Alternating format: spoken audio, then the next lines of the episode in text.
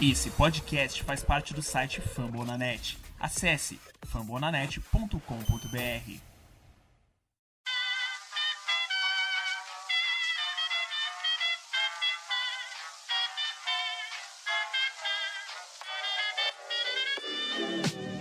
Mais uma rebatida forte. E ela tá fora daqui!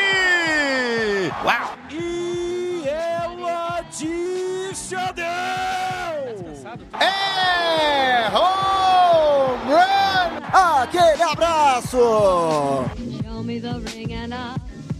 right through.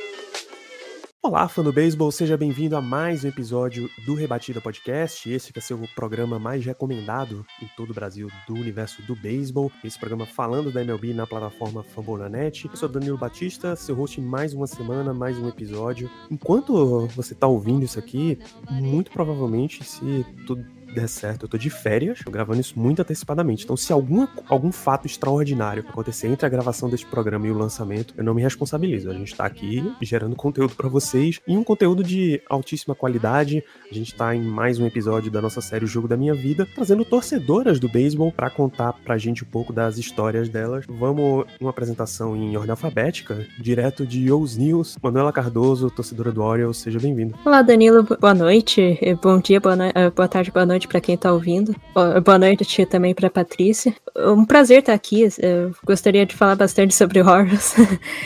Espero que a gente possa conversar bastante. Isso, e apresentada Patrícia Farias, do Gigantes no Beisebol. Seja bem-vinda, Patrícia. Obrigada, Danilo.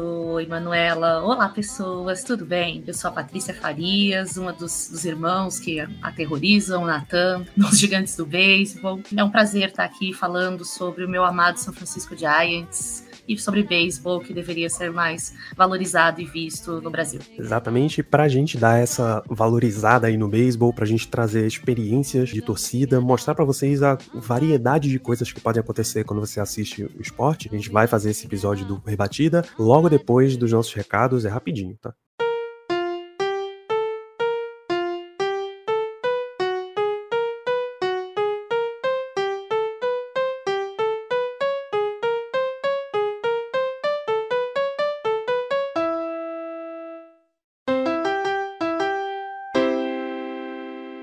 Vocês já sabem, mas não custa lembrar que o Rebatida Podcast faz parte da rede Fumble na Net. São mais de 70 programas falando de MLB, de NHL, NBA e NFL. Gosta do beisebol? Está conferindo aqui o Rebatida? Confere também o show antes do show, que tem essa abordagem minor leagues, pipeline do beisebol. Pode curtir podcasts de, da maioria das franquias do beisebol, tá? Incluindo o Baltimore Orioles, incluindo o San Francisco Giants, que da Manuela, da Patrícia, incluindo o meu Pittsburgh Pirates. Então tem muito conteúdo, tá? Nesse, nessa nossa rede. Você curte NBA, vai ouvir lá o Noaro Podcast, com a NHL, a galera da NHL Brasil, e o Icecast, o Tic Tac Go, o Fumble na Net Podcast falando de NFL. Então são muitos programas. Você curte tudo isso direto no site, fumblenanet.com.br ou nas principais aplicativos da área, Apple Podcasts, Spotify. Você tá ouvindo em um desses dois, deixa lá sua avaliação 5 estrelas também, né? Ajuda a gente nesse algoritmo. Você pode ouvir também no Deezer, Google Podcasts, Amazon Music e mais um monte de outros aplicativos. Segue lá nas redes sociais, arroba Rebatida Podcast, no Twitter e no Instagram,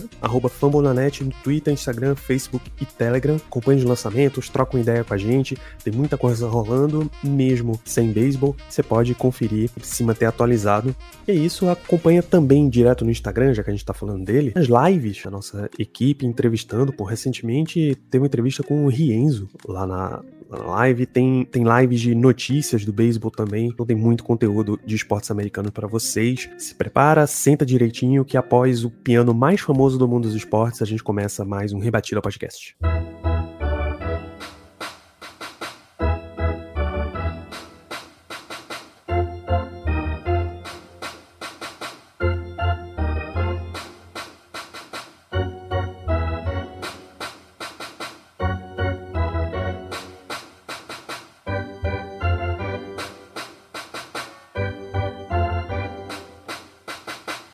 Manuela, deixa eu começar contigo e vamos, como dizem por aí, começar pelo começo. O que é que você se lembra de ser o teu primeiro jogo, a tua primeira experiência? Como é que você descobriu esse esporte? O esporte em si, eu gostava bastante quando eu era criança já, assim, daqueles joguinhos que tinha no computador mesmo, de os jogos, essas coisas assim. Ou mesmo do que eu, eu ganhei um, um Wii do meu tio. E eu, o que eu mais gostava de jogar era o beisebol no Wii Sports. E assim, eu não entendia muito bem da, das regras, assim, não sabia sabia existiam nove innings, assim, sabia que existia, mas eu não sabia com todos esses nomes, assim. Para mim, no início, assim, eu achava que nem praticamente a maior parte das pessoas que eu ouço quando eu falo sobre beisebol falo, que é um esporte chato. Então eu pensei assim, pô, por que, que eu vou acompanhar um esporte que é parado, essas coisas? Daí veio a, na pandemia, veio aquela ressaca, assim, de não tem nenhum esporte passando no, na televisão e do nada começou a aparecer um monte de esporte. Daí eu pensei, pô, eu vou acompanhar um pouco do, do beisebol, né? Assim, eu pensei, eu não vou escolher um time que vai me fazer sofrer. Pô, já tô sofrendo por um monte de time aqui. Mas, assim, eu comecei a olhar, eu pensei, pô, vou procurar um, um time mais vitorioso. Daí eu vi que era o Yankees. Daí eu, ah, não, não vou escolher um time que pra mim é, é conhecido pelos bonés, assim, que estão na cabeça de todo mundo, praticamente. Não vou ficar, sei lá, pagar caro por conta de um negócio desse. Daí eu fui vendo, assim, que tinha o Orioles. Eu vi que, coitados, o time não era um, um time muito forte, assim. Mas eu comecei a gostar. Foi assim, uma conexão que eu não consegui sair disso, sabe? Porque eu assisti. O primeiro jogo que eu assisti foi exatamente no Opening Day do, de 2020, que foi um 13 a 2 do Boston Red Sox em cima do, do Orioles. E mesmo assim eu gostei do time. E, e assim, eu, até hoje eu não sei. Eu não sei explicar o porquê que eu gostei do time por conta disso, assim. Eu fui meio que procurando o Orioles por conta do, do outro time, né, o time vizinho, o Ravens, que eu também torço para eles. Eu pensei, poxa, eu não quero torcer para um, pra um time só porque ele é vizinho, mas acabou que ficou isso na cabeça, assim. Eu comecei a procurar um pouquinho sobre isso. Eu admito que, assim, não procurei tudo a fundo, assim. Eu vi que tinha bastante coisa a ver com a história do Ravens que é com a construção do estádio, que daí saiu o Colts lá, toda aquela, aquela baderna, por conta da construção do estádio do, do Orioles. E me tocou bastante, assim, o, o a história na questão também de o, como os, o, os habitantes gostam bastante do, dos esportes que tem lá em Baltimore, né? Não só o, o Ravens, mas também o, o Orioles é, marca bastante eles, assim, você vê que tem bastante torcedor de lá. Sim, eles são marcados também por ser, poxa, fica num, numa divisão um pouquinho complicada, assim, tem o, o Yankees, que é, um, é o mais vitorioso, né, da MLB, tem o Red Sox, que tá numa uma ascensão, é, teve bastante tempo jogando bem. Então, assim, é, é um time meio complicadinho e eu, eu, não me importei com isso. Eu quis aprender um pouco, gostei bastante também do, do hum, social media do, do Orioles. Assim, é, é, é fantástico, eles gostam de conversar com as pessoas. Então, eles é, encaram os memes tranquilamente, assim, eles fazem até quando tá. É, teve um jogo lá que é, é classificaria ou desclassificaria o, o, Boston Red Sox, se eu não me engano. Simplesmente o Orioles não tinha nada a perder, foi lá e ganhou o jogo, e daí o social media deles colocou a imagenzinha do Oriole com um I am Chaos, né? Como se fosse assim, eu compliquei a vida de todo mundo agora. Então, é, todos esses, é, todo esse calor, assim, do tanto da torcida quanto do time, essa vontade de. Porque o, o, Orioles, pra mim, eles têm uma vontade imensa de querer vencer, eles só não conseguem. Então, é, tudo isso me fez querer torcer por um time que vai me fazer sofrer bastante também. O Orioles, antes de, de conhecer qualquer coisa de beisebol, a grande notícia que eu tinha foi quando aquele ano seguinte de que o Ravens ganhou o Super Bowl 47, em que o campeão do Super Bowl em um ano estre... abre a temporada no ano seguinte, né? Só que a NFL não tinha ajustado o calendário e o Orioles tinha um jogo no mesmo dia e teve que adiar o jogo de Baltimore porque os estádios são um do lado do outro e eles dividem estacionamento, não daria para usar. E aí, como o Orioles já tinha reservado primeiro, ele ficou com a reserva e o Ravens que esperasse. E pela primeira vez em muito tempo não foi o campeão que abriu a temporada. Vamos lá, Patrícia, como é que você começou nesse universo de beisebol? Sabe que originalmente não era nem pra ser uma torcedora do Giants, era pra ser uma torcedora do Cubs. Meu irmão iria morrer Uh. com isso. Polêmica. Por quê? Porque a, a minha primeira referência no, no beisebol é, na verdade, o Ed Vedder. Porque eu sou muito fã do Pearl Jam. e o Ed Vedder, vocalista do Pearl Jam, é muito fã do Cubs. E ele tem, assim, tem um DVD maravilhoso que é um show do, do Pearl Jam no Wrigley Field, que é Let's Play 2. E ele fez uma música pro time. Então é uma coisa que eu, eu ouvi, eu assisti. Foi, foi tão maravilhoso. E eu assisti aquela final do Cubs. E eu só assisti por causa do Ed Vedder. Eu ficava esperando os momentos do jogo. Eu não tava prestando nenhuma atenção. Eu não tava entendendo nada do jogo. Eu não entendia nada de beisebol. Mas eu tava esperando o momento que a câmera ia mostrar ele e aquele ator também, que eu acabei de esquecer o nome, que ele é muito fã do Cubs também. E ele aparece O em vários Bill momentos Murray? do jogo. Bill Murray, exatamente. Então eu fiquei aguardando isso porque foi um grande evento, né? Tinha aquela história do Cubs, entendeu? Que ele nunca ia ganhar a World Series. Então eu assisti aquele jogo. E eu apesar de não entender nada, eu achei muito legal. Só que do mesmo jeito que eu estava naquela empolgação naquele momento, a empolgação desapareceu da minha vida no dia seguinte. Eu esqueci que o beisebol existia e tudo mais. Só que meu irmão, que é o Vinícius Farias, lá também do podcast do Gigantes do Beisebol, ele escreve sobre beisebol, acompanha, inclusive o beisebol nacional, na, na Confederação Brasileira de Beisebol e tudo mais, há muitos anos. E aí ele ficava, dá uma chance pro esporte, é legal. E eu, não, eu não quero saber e tudo mais. Só que em um momento determinado, assim, da vida, em 2018, ele me convenceu a ir para os Estados Unidos com ele. Meu irmão, ele é completamente analfabeto em qualquer língua que não seja português, inclusive é surdo também, para qualquer língua que não seja português.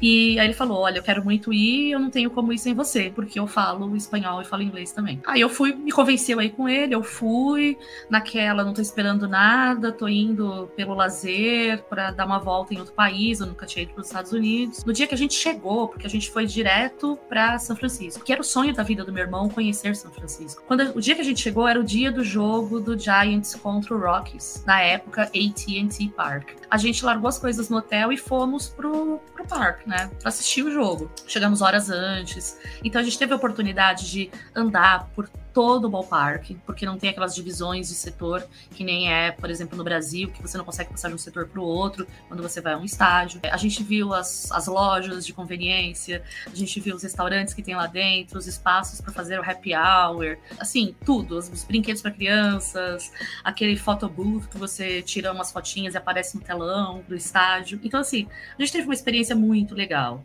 Meu irmão estourou o cartão de crédito dele no primeiro dia de viagem na loja do Giants contou um pouco sobre o esporte, tem as estátuas dos jogadores famosos. Então, assim, foi tão legal, foi uma experiência muito incrível num momento muito ruim da minha vida. E aquilo deu um, assim, ressignificou parte da minha vida. Então, essa coisa de, de, de ressignificar parte da minha vida teve tudo a ver com aquele lugar, a magia daquele lugar, a energia daquelas pessoas, e ele me explicando um pouco das regras do jogo. Eu não tive como não me apaixonar. Depois que eu sentei naquela cadeira no, no AT&T Park, o amor veio. Eu, no dia seguinte, eu já estava entendendo alguma coisa do beisebol e já querendo assistir mais jogos. Então foi uma experiência assim muito bacana. A partir disso, eu passei a acompanhar aqui do Brasil os poucos jogos, né, que a ESPN passa, né? Então é um pouco difícil, né, acompanhar, especialmente os times que jogam no lado oeste, né, por causa do fuso horário, inclusive, né? Eu sou professora, sete horas da manhã tô na escola dando aula. Então é difícil ficar acordado até mais tarde do que 11 da noite. Mas eu em 2019 eu tive a oportunidade de assistir alguns jogos de beisebol no geral, menos do Giants e mais de outros times por causa da ESPN. 2020, por causa da pandemia, a gente estava trabalhando de maneira remota, então eu pude acompanhar mais, xingar muito o Kepler e tudo mais, e uma série de outros jogadores. E no, no comecinho de 2021, fui chamada pelo Natan e pelo meu irmão, pelo Vinícius, para integrar a equipe do, do Gigantes Baseball. Então eu passei a assistir todos os jogos, a gente fez assinaturinha, etc.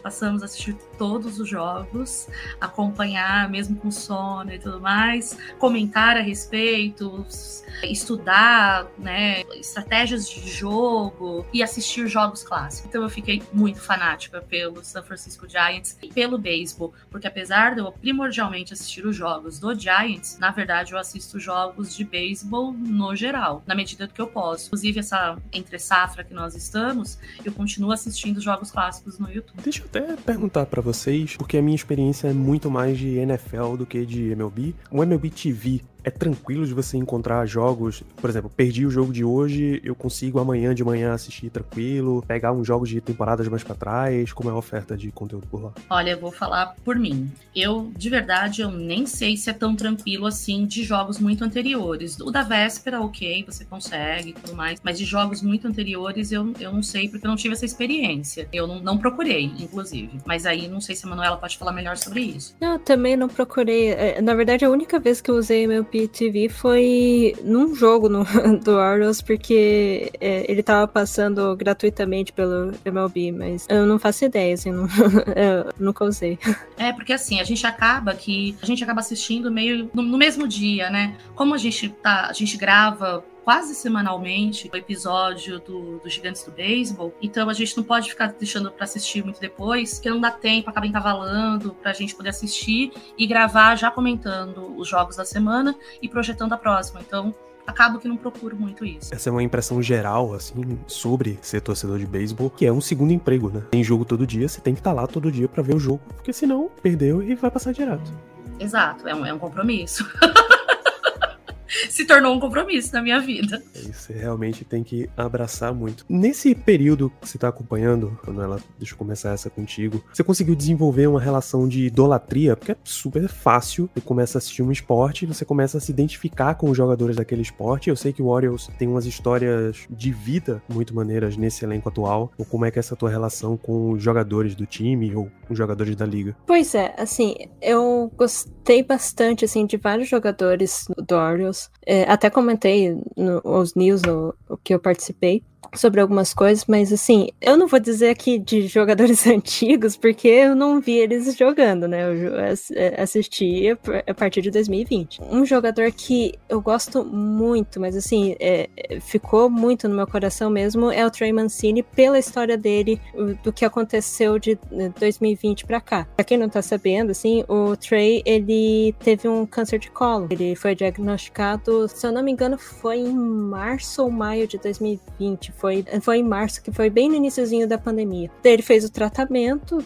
do, de câncer, ele uh, conseguiu superar uh, a doença. Ele veio uh, jogar de volta em 2021. E assim, o Mancini, ele era conhecido por boomer, porque ele eh, fazia vários runs, assim, era um cara muito, eh, muito legal de assistir, né? Eu fui ver jogos antigos dele depois, e realmente era muito legal de assistir ele. E em 2021 parecia que ele não tinha parado. A temporada dele de 2019 e a temporada dele de 2021 não tem muita diferença discrepante. E você olha para ele e você fala assim, esse cara não teve câncer. Esse cara não, não passou pelo que ele passou. Um cara fantástico, ele ele é, conseguiu acho que já no primeiro, no primeiro dia de retorno ao Oriole Park, ele fez um home run, se eu não me engano. Foi um, um momento bem marcante, assim, pro, pro time, pros torcedores, para todo mundo. Para mim, o Mancini é um, um exemplo também de, de, vida, né? Porque ele sobreviveu a um negócio que mata muita gente. Depois que terminou a temporada, na verdade, meio que próximo desses dias agora, saiu a notícia também do Cedric Mullins que aconteceu algo parecido, né? Claro que não é eh, câncer de colo, mas também meio que lá na, eh, por, essa, por esse sistema, ele tem doença de Crohn. E também é um cara que eu gostei muito, principalmente depois que eu descobri essa história. Foi um jogador que hum, ele, no início, ele não tinha muita esperança de, de ir para uh, pra Major League, por conta dos resultados dele, tudo e tal. Estavam considerando que ele fosse dispensado, só que deram mais uma chance para ele agora em 2021. Foi noticiado agora recentemente dessa doença de Crohn e que ele uh, teve que retirar de 10 10 a 15 centímetros do intestino, porque é uma doença que, é, que ela degenera o intestino, se eu não me engano. O cara conseguiu fazer um, um evento histórico no Orioles, que foi uh, 30-30, que é um 30 bases roubadas e 30 home runs. Nunca ninguém tinha feito uma coisa dessa, nem o, o jogador mais aclamado pelo Orioles, que é o Carl Rip Corey Keynes Jr.,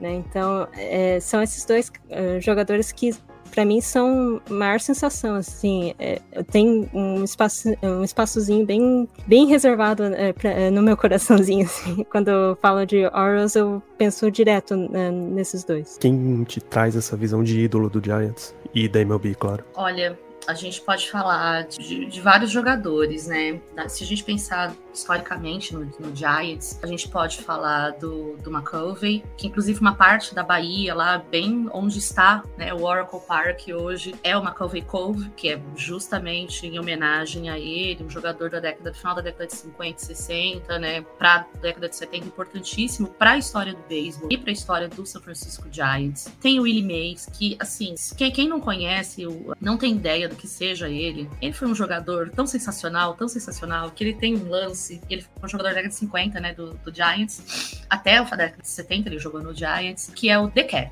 Coloque no YouTube The e você vai ver o lance mais incrível da sua vida. Ele tá ali no campo externo, a bola tá vindo, mas assim, muito longe, ele corre, corre, corre, vira e ele pega a bola de costas. A mão dele tá para trás e ele pega a bola de costas. É um negócio incrível, é um lance é icônico da, da história do beisebol. E, inclusive, esse lance foi homenageado no aniversário dele, esse ano teve aniversário dele de 90 anos, e o bolo tinha a luva, entendeu? Que no meio do jogo lá do, do Giants teve, apareceu ele num Cadillac, entrou o bolo com a luva escrito The Cat. E o Barry Bonds, que é o recordista absoluto de número de home runs, só com o Giants, só, só no Giants, ele bateu 586 home runs. Injustamente não votado pro Hall of Fame, poderia ter sido esse ano, mas não foi, por causa de uma hipocrisia Copperfield sem precedentes, porque fala que o pessoal não, não diz isso abertamente gente que não vai votar nele porque ah, ele tomava esteroides. Como grande parte dos jogadores da época, dos debatedores da época,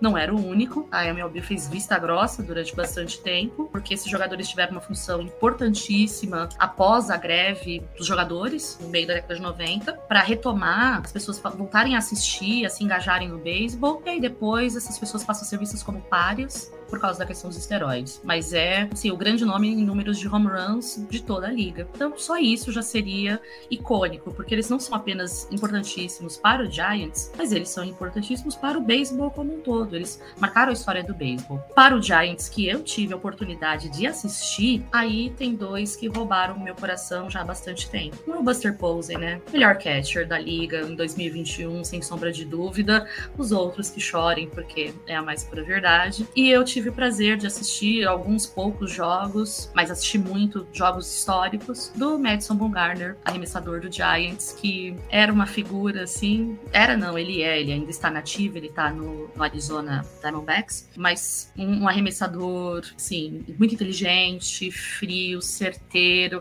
A parceria ele e Posey foi uma parceria muito vencedora e especialmente, se você quiser entender isso, assistir a World Series de 2014, onde o Giants Giants, é, foi a última que o Giants ganhou, que ele ganhou do Kansas City Royals, né? Quase disse Kansas City Chiefs. Kansas City Royals, acertei no esporte. Uma atuação do Von Garner, assim, por muitas entradas, inacreditável. Assim, é, é o jogo, é um dos, dos grandes jogos que eu assisti, obviamente não na época, assisti depois, né? Mas incrível. Então, são jogadores, assim, todos eles que fazem o coração ficar quentinho e a gente falar, olha, que esporte maravilhoso. Inclusive, me declaro mais um membro do, bon, do bonde do Barry Bonds. É uma completa injustiça ele não ter entrado pro Hall da Fama. Absurdo. É, é, muito absurdo, né? Então, quando você precisa desses jogadores, tudo bem. Quando você não precisa, teoricamente não precisa mais deles, você faz de conta que eles não existiram na liga. Tem até um, um lance que o Nathan falou, eu não sei porque eu mal tenho videogame, que no MLB The Show aparece os recordistas, né? No, no caso do recordistas de home run, né? Do, do, do beisebol da MLB, aparece o número de home runs que o Barry Bonds bateu, 700 e alguns, e não aparece o nome dele. Não colocam o nome dele no MLB, no, do MLB The Show. Colocam o número e só. Ele não é nem mencionado num jogo de videogame. Isso é muita sacanagem. Tentar apagar ele da história. É absurdo, completamente absurdo o que fazem com Bonds. E só para confirmar, nessa vida toda tua assistindo beisebol, Patrícia, o que é que você considera o maior jogo que você já viu? O jogo que sempre te traz memórias? O que que é o jogo da sua vida? Assim, o jogo da minha vida que eu assisti ao vivo e a cores e naquele momento foi o terceiro jogo da pós-temporada agora entre o Giants e o Dodgers. O São Francisco Giants bateu o recorde na última temporada em 2021 de vitórias da franquia. Foram 107 vitórias. Foi o time que mais ganhou na MLB e era um time assim super desacreditado. O Kurt lá da ESPN, ele disse que o, no começo da temporada que o time do São Francisco ele iria ser vacinado primeiro, né? Porque ele estava na faixa etária acima dos 47 anos de idade. Mas tudo bem, né? E que projetava que ele ficaria como terceiro ou quarto da sua divisão. Olha só que coisa. O Giants não só ganhou a divisão, como foi o time que mais venceu na temporada regular. Só que na pós-temporada, ele pega o Dodgers. Apenas o Dodgers, com aquele elenco super estrelado, super milionário, que tem muita profundidade, que tem uma rotação muito competente, né? Um monte de jogadores que eles podem trocar, enquanto o time do, do Giants tinha uma limitação em termos de número de jogadores mesmo, em grandes condições, para poder estar tá ali participando em cinco jogos, que é a pós-temporada, aquele momento da, da pós-temporada, cinco jogos. Então foi assim, ela toda foi muito apertada, qualquer um dos dois poderia ter ganho a qualquer momento. Mas o terceiro jogo dessa pós-temporada, ele foi assim uma coisa inacreditável. Estava 0 a 0 até a quinta temporada, onde o Longoria tem uma rebatida bolinha voadora. Essa foi a única corrida do jogo. O Dodgers, ele teve cinco hits durante o jogo. O Giants só teve três, mas acertou. E aí ficou no 2 a 1 E na hora que ficou 2 a 1 porque estava empatado, né? Esse foi o terceiro jogo, a gente começou, vai dar, vai dar vai dar, é só ganhar mais um, vai dar, nós vamos conseguir, é o jogo de amanhã, vai dar certo. Aí o jogo seguinte, o Dodgers foi lá e empatou. Então esse jogo, o terceiro jogo da pós-temporada, da temporada passada, foi um jogo assim que eu fiquei com o coração na boca, sentada na pontinha do sofá, durante três horas. Foi incrível, super apertado ali, mas foi maravilhoso. Esse foi um, posso dizer que foi um dos jogos da minha vida. Mas o grande jogo que eu assisti, falei que espetáculo, que time lindo, foi o jogo que eu mencionei da grande atuação do Von Garner, que foi o jogo jogo, no último jogo, jogo 7, da World Series de 2014 contra o Kansas City Royals. Foi também, assim, tudo poderia acontecer naquele jogo, né? Estava empatado também, né? Foi um jogo inacreditável e a, e a ação, a frieza, a estratégia foi que venceram aquilo, foi maravilhoso. É o grande jogo da minha vida. É, Manuela, você falou no começo, aqui, quando a gente estava falando do teu começo no beisebol, da surra que o Orioles deu no Red Sox, eu já te digo que esse jogo rendeu e muito nos bastidores do Rebatida. Ele rendeu vídeos heróicos, assim, porque começou uma série de ah, Red Sox, o todo poderoso Red Sox, não ganhou do Warriors, vai ganhar para quem? Pelo amor de Deus. Ele começou, calma, calma, tá só aquecendo. Daqui a pouco, essa guerra durou a temporada inteira, mas antes que eu desvie mais ainda o assunto, quais foram, qual foi o grande jogo que você acompanhou como torcedora de beisebol? É, esse 13 a 2 é, é, é, que tem dois 13 a 2 é, na, na verdade, acho que o segundo não foi exatamente 13 a 2 Teve um 3 a 2 que foi em 2020, que foi o Red Sox, que fez 13 pontos. E teve o outro que foi justamente esse que você estava comentando, que, é, é, que foi uma das. Uh, foi acho que o último jogo da varrida contra o Red Sox, que a gente ficou, nossa, ficou doidaço assim no, no grupo, porque, poxa, a gente disse, vamos ter que jogar com o Red Sox todo, todo jogo agora, porque só assim pra gente ganhar. Isso dá um pouco de bastidor, assim, pro que acontece, pro jogo que eu, que eu escolhi, assim, como momento marcante, porque eu não assisti nenhum jogo de pós-temporada do meu time, né, ao vivo, pelo menos. Então, assim, o jogo que me marcou bastante foi um pouquinho depois do, dessa varrida, da varrida do Red Sox, no Red Sox, que foi contra o Yankees, no Bronx, que foi o último jogo da, da série, logo no, da primeira série lá do, contra o Red Sox, é, é, contra o Yankees. Foi no dia 7 de abril. O Yankees estava ganhando a série de 3 a 0, ou seja, poderia fazer a varrida. Só que o Orioles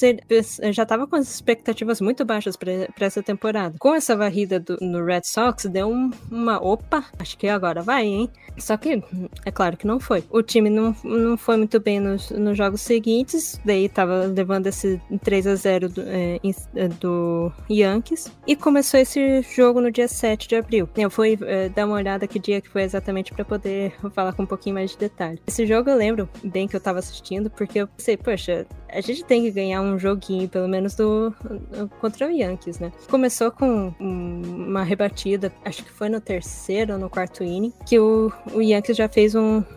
Já, já anotou uma corrida. Daí a gente pensou, pô, acabou, né? Não, não vai dar, a gente não vai conseguir rebater e tal. Um pouquinho depois foi lá, o Munnings faz um home run, daí empatou o jogo, a gente, opa, daqui a pouco a gente consegue se manter assim, a gente consegue, hein? Um pouquinho depois, no mesmo inning, vai lá o Santander faz um home run também. Daí pensou, acabou. É isso, acaba, acaba o jogo, acaba o jogo aí. Tava bem no iníciozinho do jogo ainda, daí ficou naquela sofrência, naquela sofrência de até o uh, nono inning. Chegou no oitavo, uh, no oitavo inning, como é no Yankees, tava no, na parte de baixo do oitavo inning, anotaram uma corrida. Daí, pô, vai pra prorrogação. Depois, uh, depois do nono inning sem nada, foi pra prorrogação. No décimo inning, tanto o Orioles quanto, quanto o Yankees anotou uma corrida. Daí, no décimo primeiro, o Orioles anotou uma corrida e daí foi pra parte de baixo. A primeira, a primeira eliminação, não lembro muito bem como é que foi, mas as duas últimas eliminações que foram é,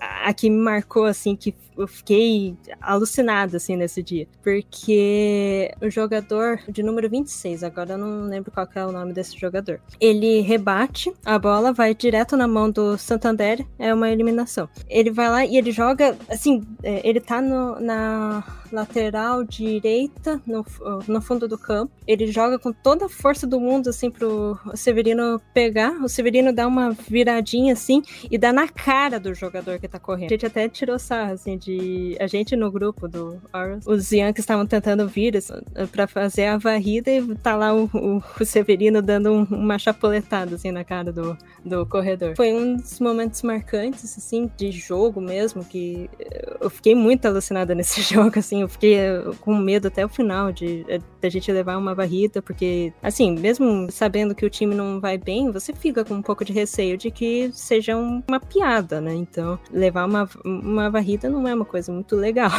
Fora isso, assim, outro momento marcante que eu até tinha comentado no Os News foi eh, justamente com o Trey Mancini dele ter ido pro Home Run Derby porque foi aquele negócio que ele chegou até a final e, e de novo, ninguém acreditava que ele ia chegar até um, um ponto desses. Ele ser chamado para um home run derby era absurdo, né? Então ele chegar até a final e ter perdido justamente pro cara que é um, tinha ganhado no, no, na competição anterior, isso foi assim uma coisa sensacional, né? Eu fiquei tremendo até o último, todos os home runs que ele batia davam gritando batia assim na cama, ficava, vamos! Daí ficava que nem quando a gente tava torcendo para as criancinhas cair do skate, eu tava a mesma coisa com o cara do o que, é, o que tava posto dele, aniversário dele. Assim, foi outra coisa sensacional essa competição. Assim, espero que eu consiga assistir logo, logo um jogo de playoff que nem a Patrícia tava falando, porque eu, eu assisto dos outros, eu acho sensacional. Espero que o Orioles pode, é, possa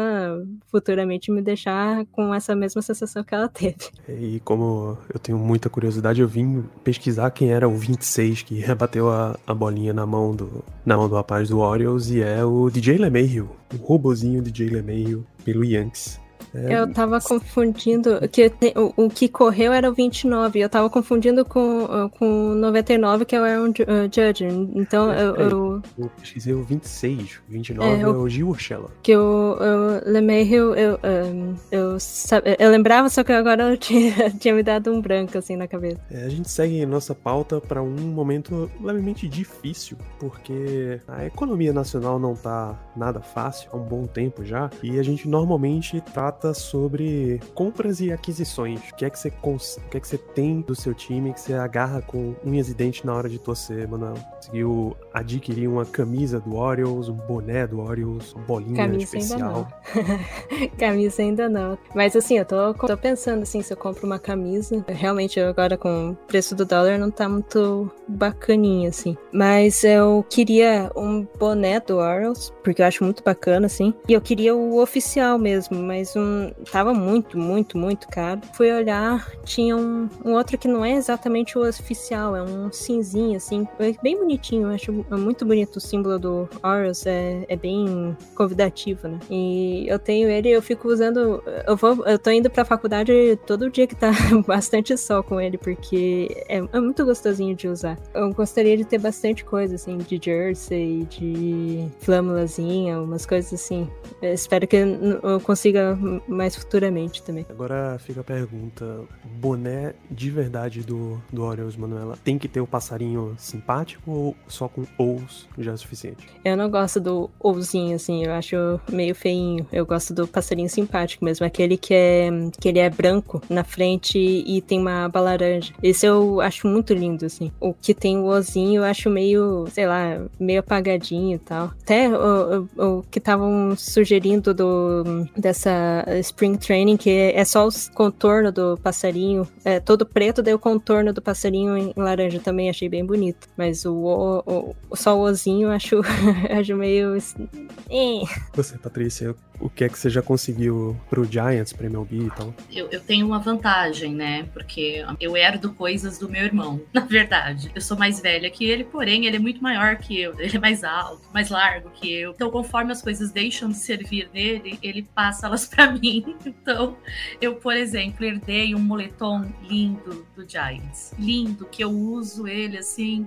Eu não vejo a hora de fazer frio em São Paulo o que não é uma coisa muito difícil, inclusive, de acontecer, para eu começar a usar ele, eu uso o tempo inteiro. Basicamente, eu tenho duas blusas de moletom, as duas eu herdei do meu irmão, então uma delas é a do Giants, né? E eu comprei duas camisas nos últimos três anos. Eu comprei a camisa que é meio creme, né? Ela não é branca, a camisa do Giants. Esse ano, na verdade, de 2021, a Nike, que é quem tá fazendo as, as jerseys, fizeram uma, fez uma branca, né, pro, pro Giants, mas ela é meio esquisita. Só que tem a clássica, que é um creminho, que a minha é do Willie Mays. E eu tenho a preta, também clássica, que é a do Madison Bumgarner. Pretendo ainda ter a laranja do Buster Posey, mas eu prometi para mim mesma que essa eu vou comprar quando eu for novamente ao Oracle Park assistir um jogo do Giants. Eu comprarei a camisa do Buster Posey laranja lá. Além disso, eu tenho um fichário do Giants. Olha que coisa. Yes, que foi um, um fichário, né? Que é uma capa daquele couro sintético, aquele toda, toda bonitinha. Que foi um brinde pela quantidade de coisas que meu irmão comprou na loja do Giants quando a gente foi. Ele estourou o cartão de crédito com vontade. Tanto que a gente eu até ganhei um fichário. E nesse mesmo dia tinha. Eu, eu não lembro exatamente o que, que é. Eram 50 anos de alguma coisa. Eu acho que era 50 anos do, do Giants em São Francisco, porque ele veio de Nova York, né? Da mesma maneira que o Dodgers, que foi para Los Angeles e veio também de Nova York. Eu acho que era comemorativo de 50 anos. Aí tem uma camisa laranja, camiseta laranja promocional que a gente ganhou de graça entrando no estádio naquele dia. Os 10 mil primeiros ganharam uhum. essa camisa e eu tenho ela também. a maior sorte. Um único dia eu fui e rendeu todas essas coisas. Toda vez que a gente vê, sei lá, o ginásio do Golden State Warriors, ah, jogo de playoff, você vê todas as, todas as cadeiras tem uma camisa, uma toalhinha especial e tal, e a gente fica, pô, galera de sorte tal. Você foi uma dessas pessoas de sorte. Eu fui uma dessas pessoas de sorte e nem era playoff. Inclusive, foi uma temporada, temporada 2018, dos cinco times da divisão, o Giants terminou em quarto, né? Ele só terminou na frente do Padres, que era uma piada da época, né? Então, assim, e mesmo assim, nos últimos. Esse aí foi um dos últimos. Foi o último jogo do Giants em São Francisco da temporada, da temporada 2018. Então tinha este brinde já que ele não ia pro playoff. grandes momentos do esporte. Você falou, Patrícia, mais cedo que eu acho que já foi antes da gravação, não, não, já foi durante a nossa gravação, que você chegou a acompanhar pelo seu irmão algumas questões de. Ele acompanha algumas coisas de beisebol no Brasil. Você já teve experiências aqui também? Sim, tem a Taça Brasil, né, que ela é jogada aqui no, no interior de São Paulo. Eu, eu, não lembro exatamente quais cidades que ela é jogada. Meu irmão, ele, ele faz um trabalho, ele presta um serviço para a Confederação Brasileira de Beisebol e Softball. E aí ele, ele fotografa, ele faz uma parte de mídia mesmo, de mídias digitais, da confederação e etc. Então eu acabo sabendo mais ou menos o que está acontecendo. E tem o, o estádio, né, aqui em São Paulo, que fica aqui no Bom Retiro, que tem um nome que eu não consigo pronunciar, me desculpe a comunidade japonesa, mas é um nome extenso e meio complicado para mim. Mas é o estádio que tem aqui. E eu já fui algumas vezes lá assistir jogos do beisebol nacional. E é muito interessante. É amador, né? Ele basicamente, o beisebol nacional, ele, ele é, é muito ligado a faculdades, principalmente faculdade de medicina, né? Tinham vários times de medicina de vários lugares. E a comunidade japonesa, que na verdade o beisebol no Brasil, ele chega através da comunidade japonesa, que é um beisebol um pouco diferente do beisebol da, da MLB. E, mas é muito interessante. Ele é muito legal também e vale a pena ser assistido. Então, quando eu posso e quando é aqui em São Paulo, eu vou assistir também. Porra, eu pergunto porque, por exemplo, eu sei que Recife tem o Mariners, mesmo time que tem de futebol americano tem um time de beisebol, mas eu nunca, nunca achei o jogo para ver. Nunca coincidiu, assim. O máximo que eu já vi foi, foi eles fazendo uma ação em um jogo de futebol americano pra chamar uma galera, mas também nunca coincidiu. Pois é, e aqui em São Paulo tem um Giants, inclusive, o time aqui de São Paulo, que não é ligado nem à comunidade japonesa e nem é ligado a uma faculdade de medicina, ele é um diferentão aqui no rolê, ele é um Giants, ele é um Gigantes aqui. É bem interessante. E na verdade, o bairro onde eu moro em São Paulo, que é o bairro de Pirituba, também tem um time de beisebol, inclusive tem um estádio de beisebol beisebol aqui no, no, no, centrinho do bairro. É que por causa da pandemia, eu acho que tudo ficou meio abandonado. Então lá, esse estádio, nunca mais vi ninguém treinando e o mato cresceu. Mas era um projeto social importante aqui do bairro. Eu, eu cheguei a acompanhar e eu tenho um amigo que era técnico de arremessador nesse projeto social de beisebol aqui do bairro. Vamos lá para uma das partes mais importantes aqui desse nosso episódio, que é novos fãs do esporte. Como é que você atrairia novas pessoas para torcer para o seu Baltimore Orioles hoje? O que é que você vende de propaganda do time? Acho que a maior propaganda que eu faço quando eu vou falar assim, ah, quer torcer pro Orioles? assim, confia no futuro, porque é uma coisa que tá me pegando bastante, justamente os prospectos. Que nem a gente estava discutindo nos News, o Orioles ele é muito de buscar rebatedores que podem se tornar estrelas no time e buscar arremessadores de fora. A gente tem, o Orioles tem, inclusive, um prospecto que está sendo cotado como o número um, né, de vários, uh, várias revistas, assim, a MLB Pipeline uh, escreve bastante sobre ele, que é o Adley Rushman, que ele tem sido, assim, super cotado, é, é um jogador de, excepcional, assim. E a gente espera muito que ele possa fazer a, o seu primeiro jogo na MLB tão cedo possa, né? Eu queria que fosse nesse ano, né? Mas acho que vai ser um pouquinho complicado. Mas não só ele, tem, eh, tem alguns jogadores muito promissores mesmo. O, no ano passado, a gente teve o nosso calor do ano, porque a gente foi roubado esse, esse prêmio, que foi o Ryan Mountcastle, que ele simplesmente foi o, o melhor rebatedor entre os calouros. Foi o que mais rebateu home runs, eh, se eu não me engano, foi o que mais rebateu corridas, todo, tudo isso, e mesmo assim não foi chamado de calor do ano. Assim, é um jogador também muito bom. Ele vem para uh, vem uma temporada melhor ainda. Esperamos que tenha temporada mas se ele tiver, é, é um cara sensacional, assim. Tava repassando, assim, do, uma, uns comentários meus no Twitter e daí eu, eu, é, eu, revi, assim, do jogo que ele ia fazer o Grand Slam, mas ele só não fez o Grand Slam porque bateu no paredão, assim, do Red Sox. Se não fosse por isso, seria, eu acho que o primeiro home run dele da temporada seria um Grand Slam. O Orioles é um time muito convidativo nesse sentido, que se você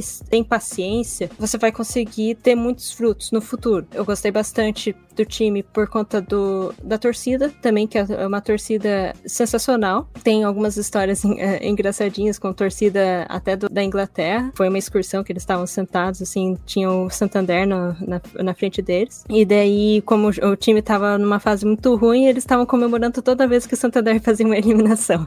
Então, assim, é um time muito simpático, como a gente estava até falando, o símbolozinho deles é um, um símbolo muito simpáticozinho. Tem uma outra outra história também legal com a comunidade que é o Molgaba, que é um, foi uma criança que também tinha nove meses depois que ele nasceu, foi diagnosticado com câncer. Ele foi um, um grande torcedor das duas franquias de Baltimore e acabou falecendo. Então homenagearam ele com o Hall da Fama no ano passado. Tanto que, que nem o Danilo comentou, o Orioles e o Ravens eles são vizinhos, né? Eles dividem uma rua e essa rua colocaram o nome de Molgaba Way e tem o símbolo do Orioles e tem o do Ravens no, na plaquinha. Então, se você quer conhecer um pouco do, do Orioles, assistam os jogos. Tenho certeza que você talvez fique um pouco chateado com as derrotas, mas isso é, faz parte. Inclusive, por fazer parte, faz com que você fique muito feliz quando vem uma vitória, né? Então você espera pela derrota, vem a vitória e você fica com aquela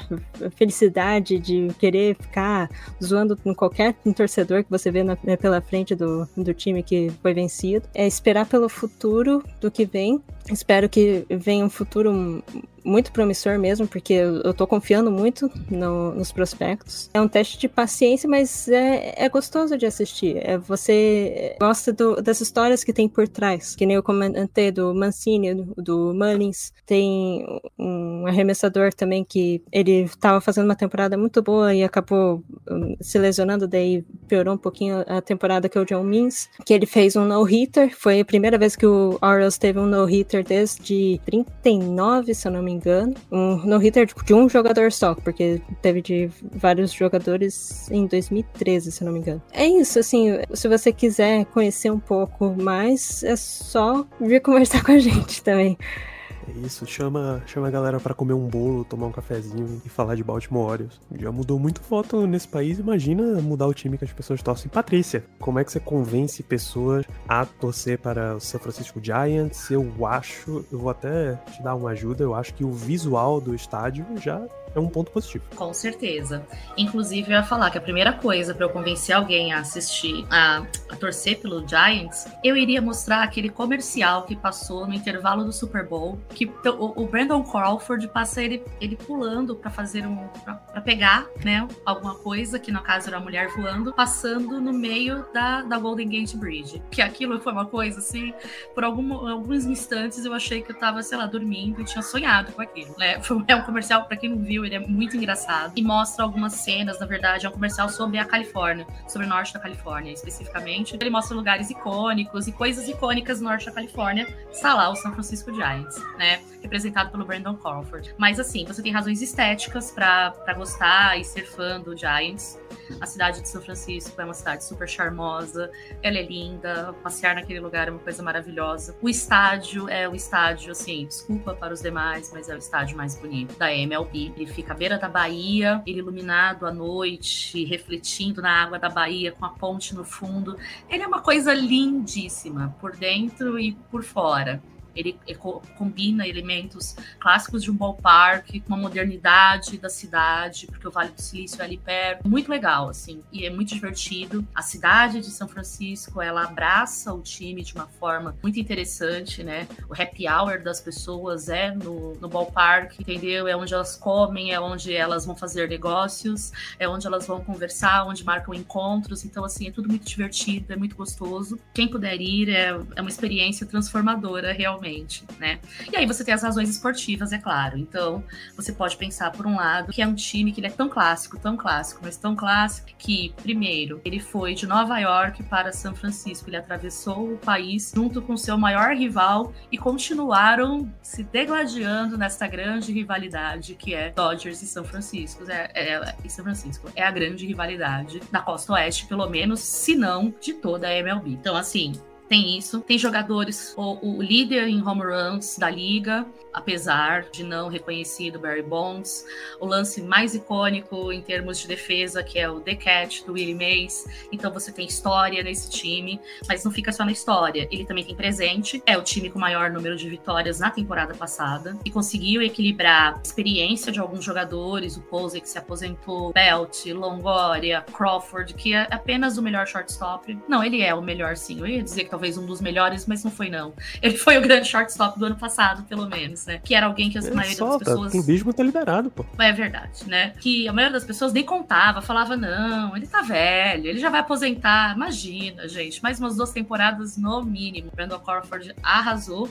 E o time do, do Giants combina isso com uns achados que ninguém sabe de onde o, o nosso carequinha lá encontrou essas pessoas, como por exemplo o Gaussman, que era arremessador o ano passado, que agora foi pro Blue Jays, mas que na primeira metade da, da temporada ele aniquilou os adversários. O nosso poderoso, que a gente chama ele de poderoso chefinho, ele é a cara do poderoso chefinho, que é um outro arremessador que será o nosso ace esse ano, que é o Logan Webb. O cara do submarino, que é o Tyler Rogers, dá uma dor no coração, dá um medo. A gente sempre acha que, como ele vai arremessa de baixo para cima, a bolinha em algum momento vai na cabeça de alguém, mas ele foi muito eficiente e muito surpreendente, inclusive. E além disso, então você tem a experiência de jogadores que estão na franquia vitoriosos desde 2012, pelo menos, ganharam já duas World Series com esses achados aí que vêm de outros times, que ninguém sabe exatamente de onde veio, mas que chegam e se juntam aos que já estavam e desempenham muito bem ao longo da temporada, e os prospectos e aqueles que sobem. Lamont Wade Jr. é um deles, ele foi muito surpreendente, e temos alguns que virão nos próximos anos.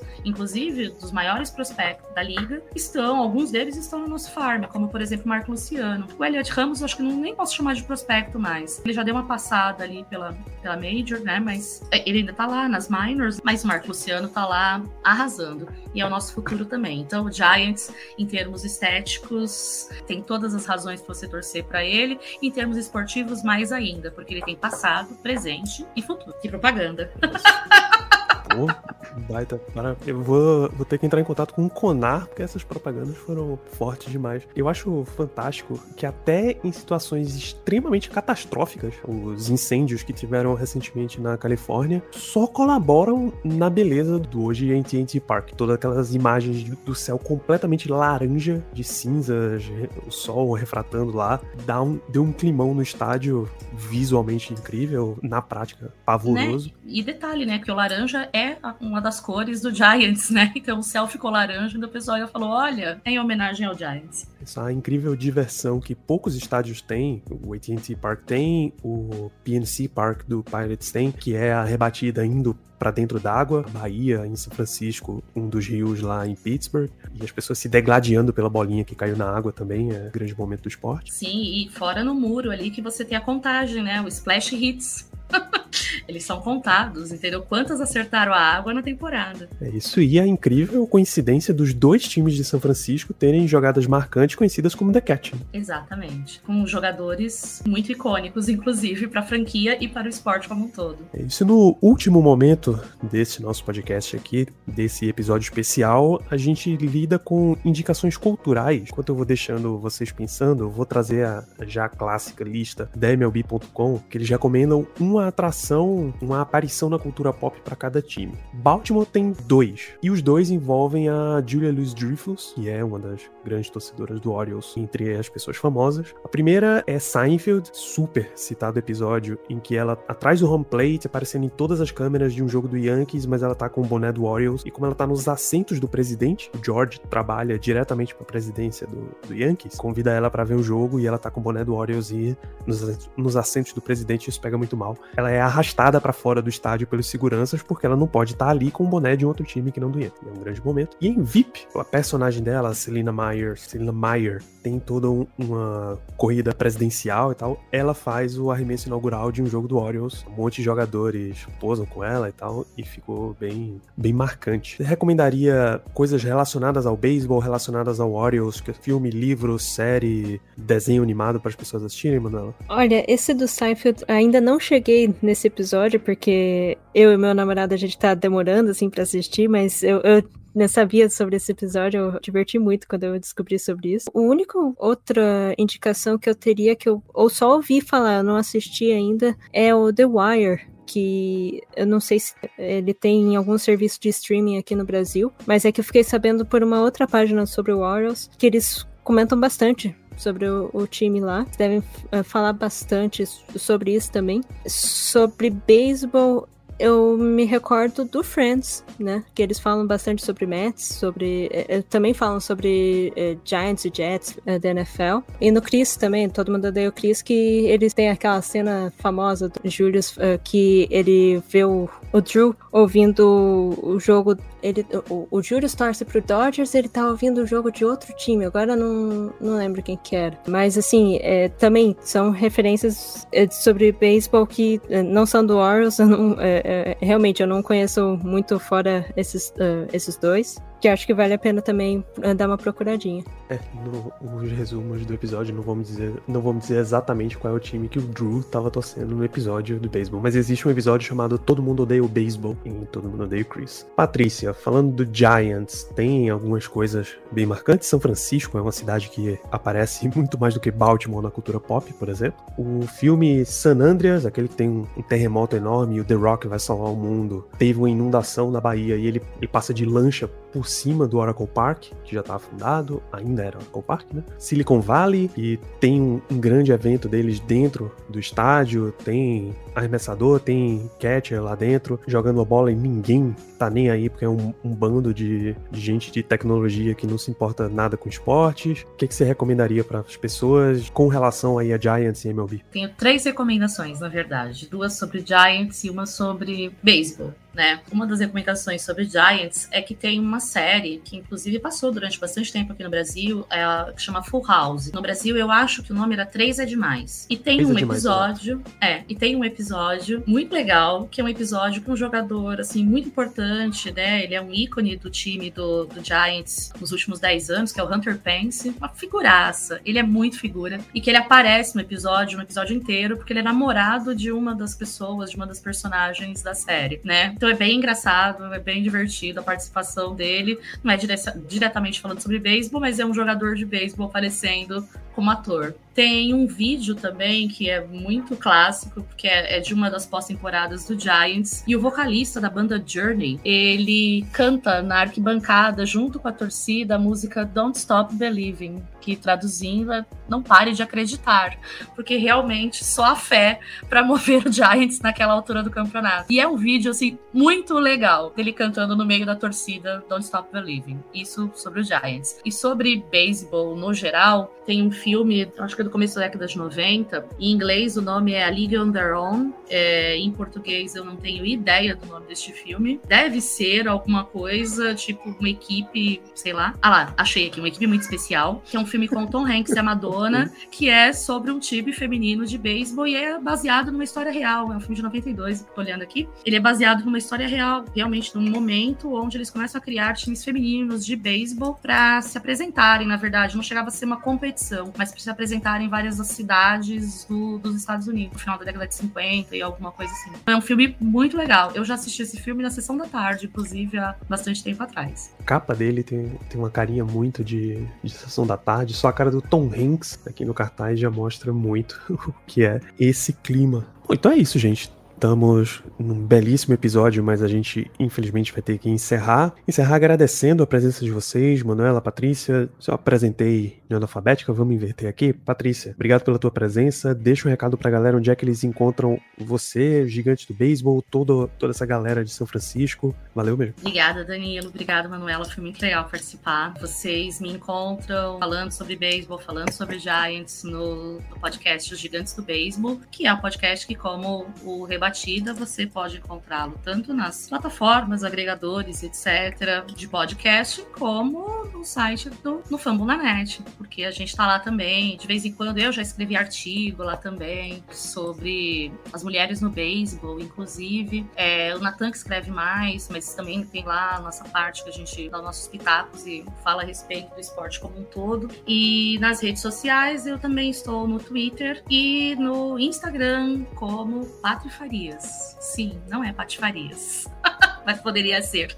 Manuela, também obrigado pela tua presença. Deixa o teu recado pra galera. Valeu aí. Eu que agradeço o convite. Eu agradeço também por ter conhecido a Patrícia, que foi um papo muito gostoso de ouvir. Aqui você pode me ouvir falando um pouquinho no Os News. Agora a gente vai começar a fazer mais coisas. Inclusive, eu vou fazer já um, um apelinho assim. vai ter uma competição no Twitter com algumas páginas do Orioles, que é uma competição, é, assim, de brincadeirinha, mas o Birdland BR vai ser o único brasileiro que vai competir nessa, nessa competição. No ano passado ele chegou até as semifinais. Seguem lá o Birdland BR no Twitter, que ele vai é, informar quando começar, é em março que vai começar essa, essa disputa, para poder votar nele e a gente conseguir vencer esse, esse prêmio de melhor é, página do, de Orioles no Twitter. Aqui mesmo no, no Fumble na Net você consegue ouvir mais sobre Orioles no, uh, no